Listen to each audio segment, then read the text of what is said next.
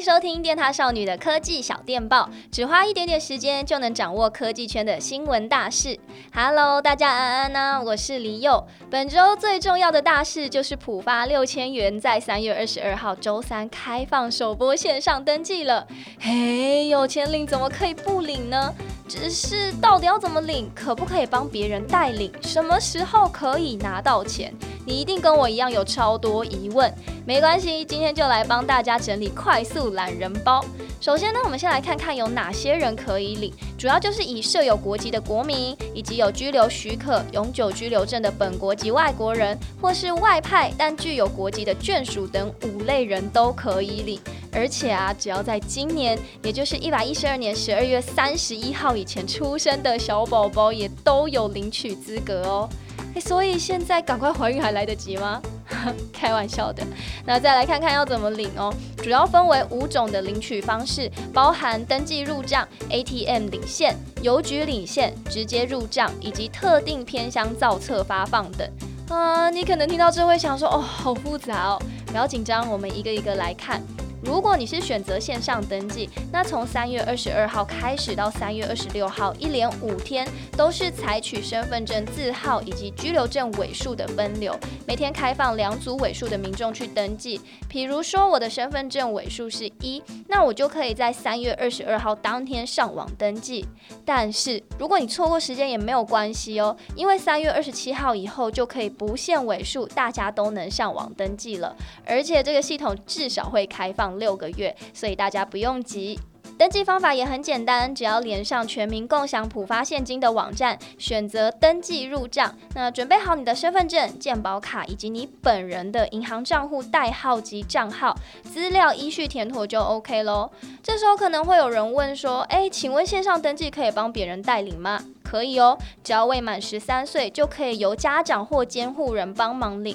如果爸妈想要帮小孩领，要怎么做呢？只要在登记自己资料的同时，在发放对象健保卡号的栏位右下角点选新增，增列一栏健保卡号的栏位，那把孩子的健保卡号输入，就可以登记一并代领喽。每人最多可同时帮四位未满十三岁者代领。而从三月二十八号开始，就可以上网去查询自己有没有登记成功。如果没有成功，你就照上述步骤再做一次就好了。之后钱也会直接汇到你的账户里。再来第二种方式呢，就是到指定 ATM 提领。你只要带着你的提款卡、身份证、健保卡到台银、土银、合库等十二家指定金融机构，并认明上面贴有普发现金贴纸的提款机。接着你只要插入提款卡，选择全民共享普发现金，输入你的提款卡密码、身份证、健保卡号，就可以直接领六千元现金喽。家长一样可以帮未满十三岁的小孩代领。你只要在健保卡号的栏位输入。被带领者的号码即可。再来第三种方式就是邮局临柜领取，一样带着你的身份证、健保卡到邮局的储汇柜台确认资格跟金额之后，就可以直接领六千元现金。这是可以请别人帮忙代领的，只是就是你的证件都要提交给帮你代领的人，我觉得风险会比较大一点。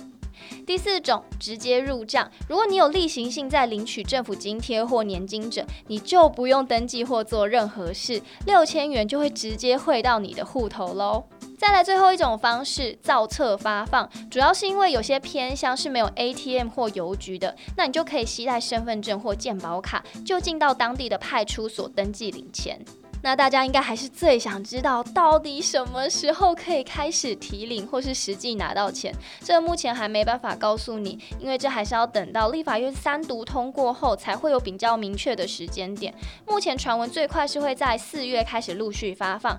不过呢，以上五个领取方式啊，开放提领的时间主要是分为三个阶段。最快可以领到钱的是线上登记、直接入账以及造册发放等三个方式。线上登记也是以登记的人数情况。逐批拨款，不是所有人都在同一天可以领到钱哦。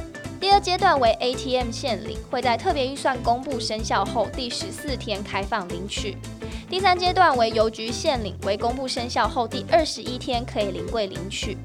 嗯，我觉得这样看下来啊，可能每个人适合的领取方式都不同。如果你是选择线上登记，其实有蛮多家银行都有寄出现金或是点数回馈的，你也可以再研究看看哪一家银行最划算。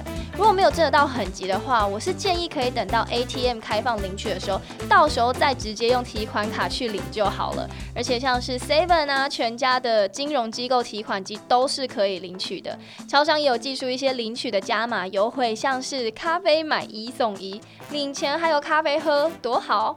最后也要提醒，因为陆续有传出有人收到简讯或是不明连接，这边跟大家说，政府是不会透过通话、email 或是简讯来通知你领六千元的。政府机关专用网址结尾是点 gov 点 tw，不会有点 com 的结尾。那六千元的零是数字零，不是英文字母的 O，大家一定要特别小心，不要上当受骗了。好的，那今天的科技小电报就到这啦。你会选择哪一种领取方式呢？还是你已经手刀线上登记好了？那领到这六千元，你又想要怎么花呢？都欢迎在底下留言跟我分享。那我是 Leo，我们就下次见啦，拜拜。